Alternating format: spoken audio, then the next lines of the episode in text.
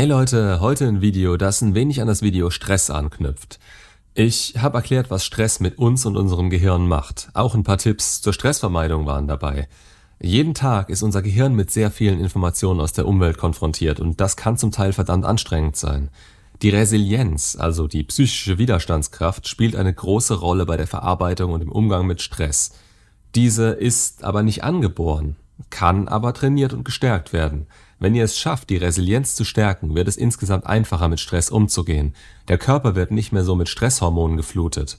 Das Gehirn kann bewusst umprogrammiert werden, damit es keinen Krieg gegen sich selbst führt.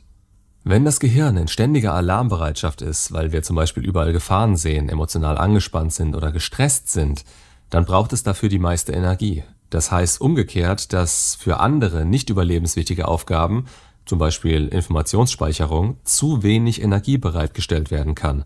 Vergesslichkeit kann dabei ein Zeichen sein, dass die Amygdala die Kontrolle übernommen hat. Dann wird das Gehirn vom Emotions- und Angstzentrum kontrolliert. Der große Vorteil ist, dass das Gehirn sehr wandelbar, flexibel und ständig in der Lage ist, sich umzubauen. Das kann man nutzen, um sich besser gegen Einflüsse zu schützen und so möglichen Kontrollverlusten vorzubeugen. Je öfter wir zum Beispiel unsere Muskeln trainieren, desto stärker werden sie. Das gilt auch für das Gehirn. Je mehr wir die Nervenbahnen beanspruchen, desto stärker werden diese Nervenverbindungen, desto effizienter arbeiten sie.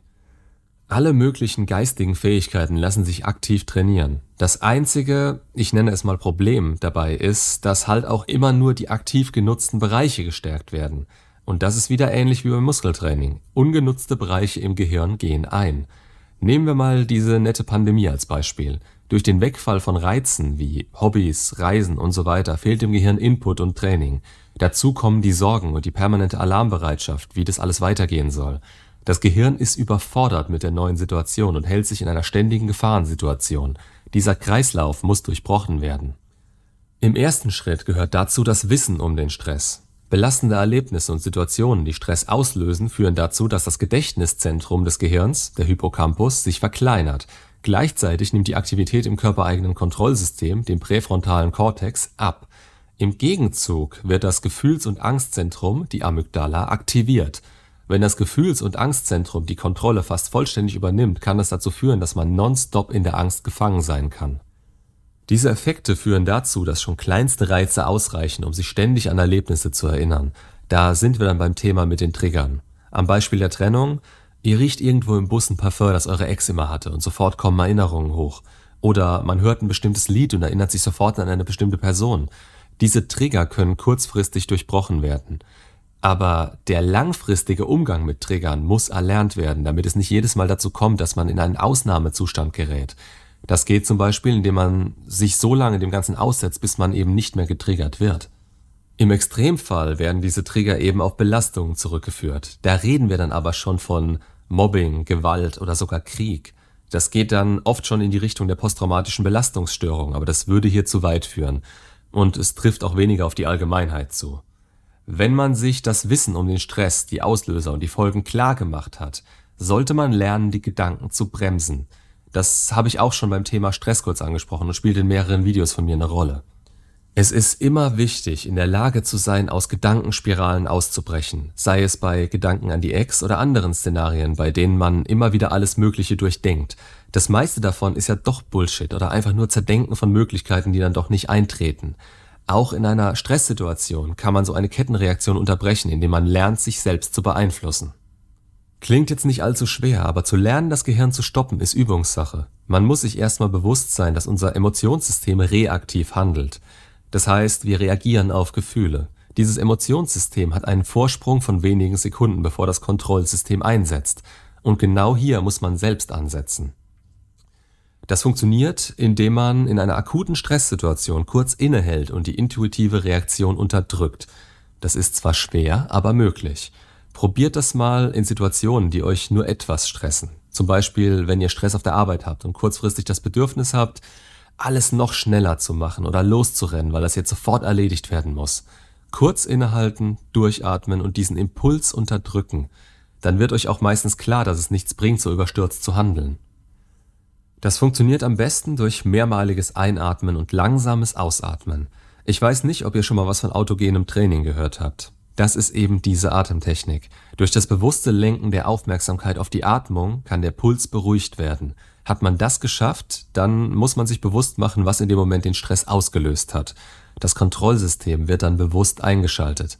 Dazu kann man sich fragen, was stresst mich gerade? Sind die Reaktionen angemessen? Bin ich gerade emotional, wütend, aggressiv und so weiter? Geht das nicht direkt in der Situation, dann versucht auf jeden Fall die Situation rückwirkend zu analysieren. Im dritten Schritt geht es dann darum, die Situation zu reflektieren. Was sind die Ursachen für den Stress? Es hilft mit Leuten zu quatschen oder eben eure Stressoren bewusst zu suchen und sogar aufzuschreiben. Dann kann man damit umgehen lernen und es verarbeiten. Dieser Schritt verlangt viel Mut, Ehrlichkeit und Stärke, vor allem da der Mensch eher dazu geneigt ist, Dinge zu verharmlosen. Unser Ich hat viele Verdrängungsmechanismen, die Stress verharmlosen oder verleugnen, und genau diese Mechanismen müssen ausgehebelt werden. Im vierten und letzten Schritt geht es darum, nach der Reflexion die Perspektive zu verändern. Es ist erstmal wichtig, dass Stress nicht immer negativ ist. Er treibt uns an und kann auch auf neue Herausforderungen vorbereiten. Er macht uns aktiver und wacher und dient dazu, dass wir unsere Leistung zumindest kurzfristig steigern können. Aber ständiger und negativer Dauerstress, der führt zu gesundheitlichen Problemen und tut weder eurem Körper noch eurem Hirn gut. Gerade Menschen, die in der Vergangenheit mit Problemen zu kämpfen hatten, können oft besser mit Stress umgehen. Das geht aber nur, wenn man allen Erlebnissen auch positive Aspekte abgewinnen kann. Man muss sich zwar bewusst machen, dass viele wesentliche Veränderungen im Leben nicht immer auf dem eigenen Mist gewachsen sind, aber man kann eventuelle Schicksalsschläge immer als Wendepunkte ansehen, anstatt als persönliche Niederlagen. Das positive Denken in solchen Situationen hilft dem Gehirn zu entspannen Oftmals können wir bestimmte Situationen und deren Ausgang nur bedingt bis gar nicht beeinflussen. Wichtiger ist dann, unsere Lehren daraus zu ziehen und immer auch eine positive Bewertung dabei zu finden. Sonst finden wir uns da ganz schnell in einer negativen Abwärtsspirale wieder. Für das Gehirn ist Stress wie ein Hochleistungsparcours. Aber wie bei einem besonders schweren Training könnt ihr da stärker als vorher rausgehen. Um Herausforderungen zu meistern, hilft es, Zukunftspläne konkret zu durchdenken. Das gibt Sicherheit und aktiviert das Kontrollsystem. In und nach Stresssituationen ist Resignation die denkbar schlechteste Art darauf zu reagieren. Vielleicht kennt schon der ein oder andere von euch so eine Art Ohnmachtsgefühl. Das ist nichts, was man gerne fühlen will. Wichtig ist daher, sich Erfolge zu suchen, egal wie klein sie sind. Es ist wichtig, dass man ein Gefühl der Selbstwirksamkeit erhält und merkt, dass man etwas im Griff hat. Ich habe schon öfter davon geredet, dass ein geregelter Tagesablauf hilft, ein gesundes Mindset zu bilden und zu erhalten. Wichtig ist, in keine Opferrolle abzurutschen. Zudem hilft es dem Gehirn, priorisierte Abläufe zu haben. Das vermeidet Fehler, da das Gehirn gerade im Stress Sicherheit in vertrauten Routinen findet. Ausreichend Schlaf ist die wichtigste Regeneration unseres Gehirns, da nur im Schlaf Erlebnisse, Gefühle und Emotionen verarbeitet, abgespeichert und wegsortiert werden. Nicht nur Stress, auch Manipulation ist etwas, das hauptsächlich das Gehirn betrifft. Wenn man sich mal die Gesellschaft anschaut, will doch immer irgendjemand oder irgendwas unser Verhalten, unsere Gedanken und unser Handeln beeinflussen oder sogar steuern. Egal ob Familie, Werbung, Verbotsschilder, Kollegen, falsche Vorbilder, die Liste lässt sich ewig weiterspinnen.